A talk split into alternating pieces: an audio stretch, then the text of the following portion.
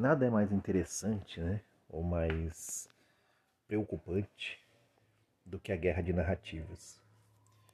E hoje em dia, numa guerra como ocorre na questão da Rússia e toda a questão da Ucrânia, as narrativas do Ocidente, que inclui a União Europeia e os Estados Unidos, contra as narrativas da Rússia, elas parecem que falam de um outro conflito parece que ninguém tem culpa e parece que todo mundo está vencendo.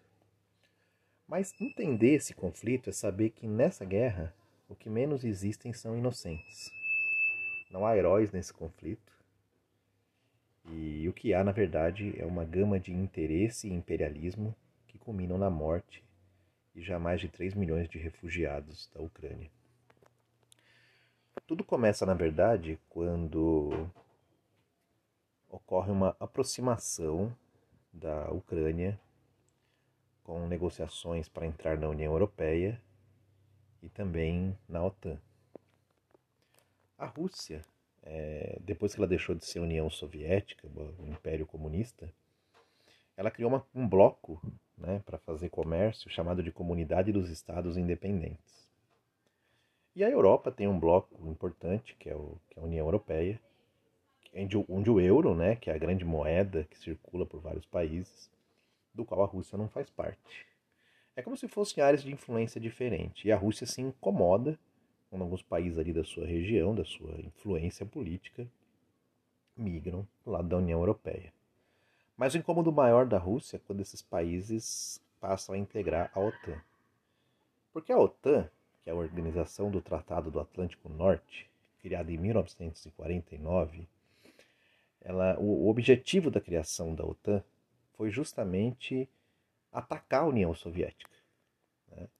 Na época da Guerra Fria, a disputa entre Estados Unidos e União Soviética, a OTAN fazia aliança do Ocidente, dos Estados Unidos, junto com potências europeias, etc. E a Rússia tinha lá o Pacto de Varsóvia, né, que era o seu bloco de países que a defenderia também num conflito grande né, das superpotências nucleares Estados Unidos e União Soviética.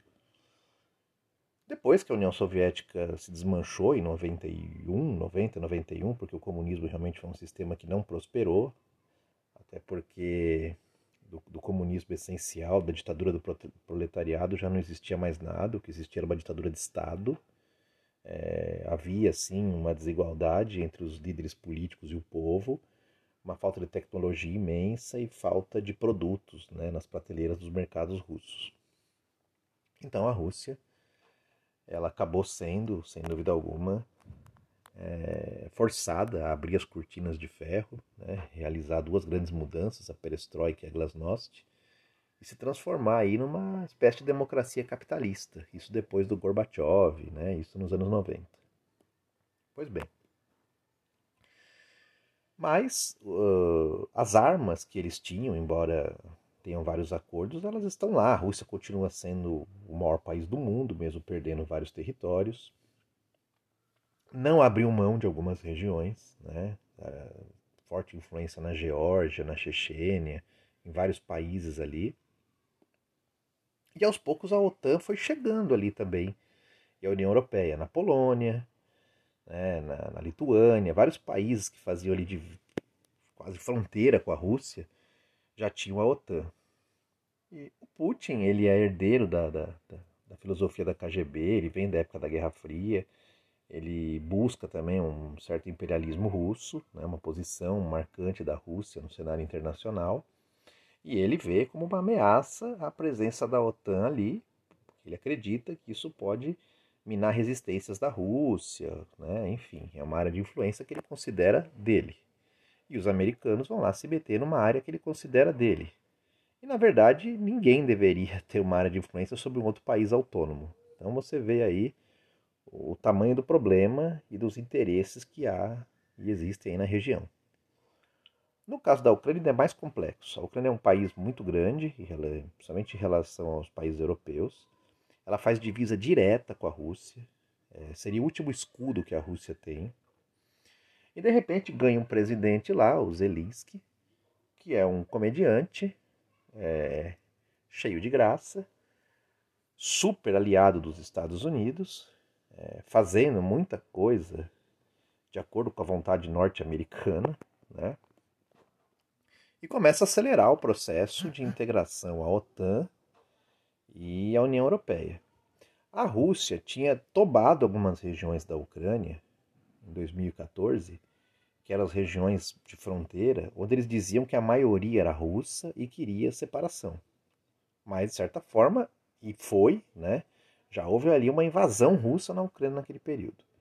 O Zelensky começou a bombardear essas áreas que a Rússia tomava conta, né? começou a desafiar a Rússia, queria voltar com essas áreas para ele e queria integrar a OTAN e criar uma Ucrânia forte, que não é interessante para a Rússia, porque a Rússia se sente ameaçada. Então começaram ali as discussões, até que isso acabou culminando na invasão russa.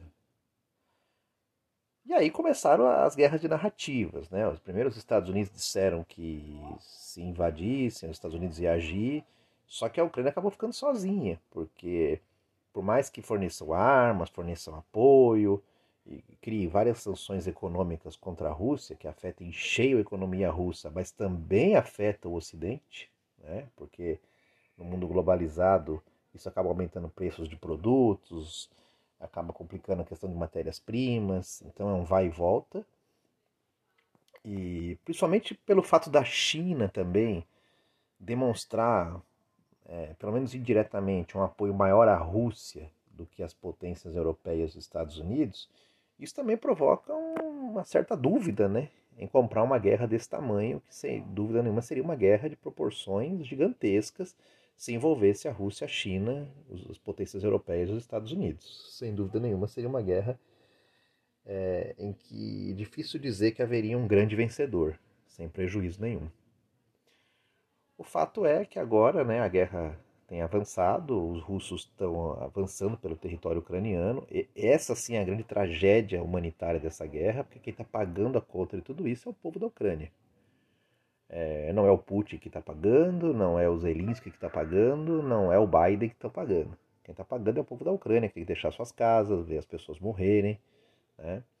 Na Ucrânia tem grupos extremistas, nazistas, mas também tem aqueles que legitimamente lutam pelo seu território e a Rússia, de forma imperialista, tenta interferir na autonomia de um país, definir a sua política.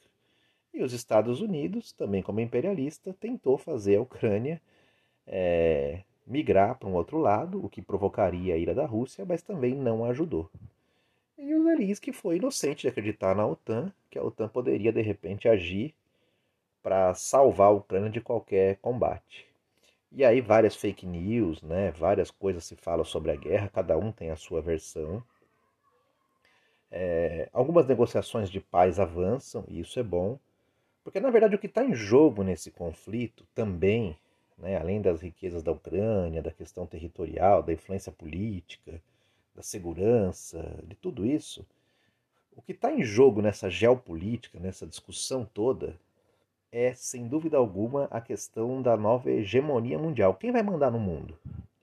Né? Porque você tem hoje a China numa crescente, você tem hoje a Rússia ali numa certa aproximação com a China, você tem alguns países, o Irã no Oriente Médio, a Coreia, que são países que desvirtuam um pouco dessa ordem mundial, que veem os Estados Unidos como um problema, né? que são países contraditórios em relação aos Estados Unidos.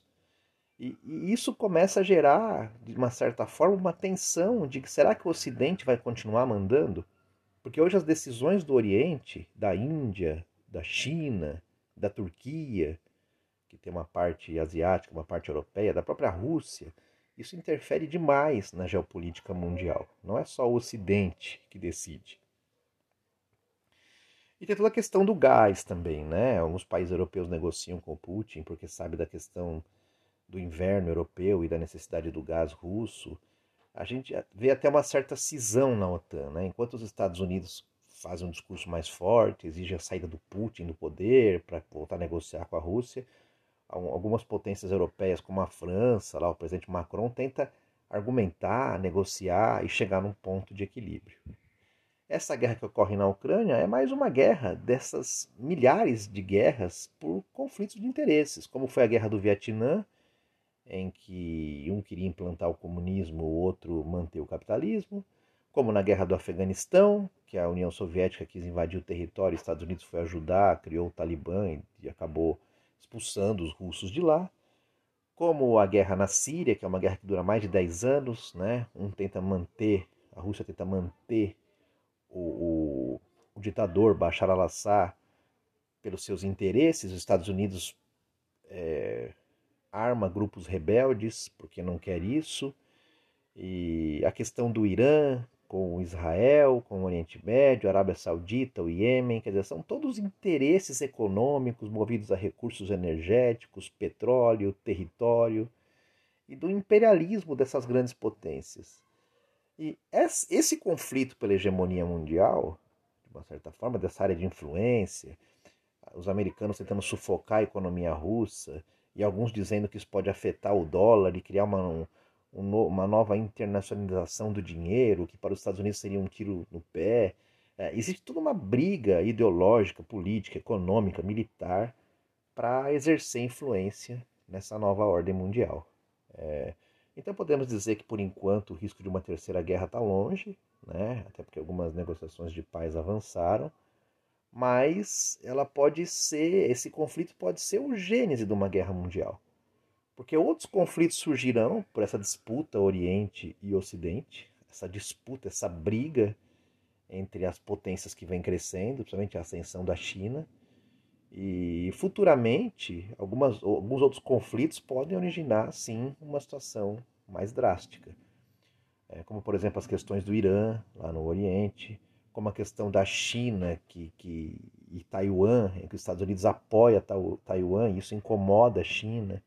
Então você vai tendo essas questões todas espalhadas e esses conflitos, na verdade, eles têm um pano de fundo.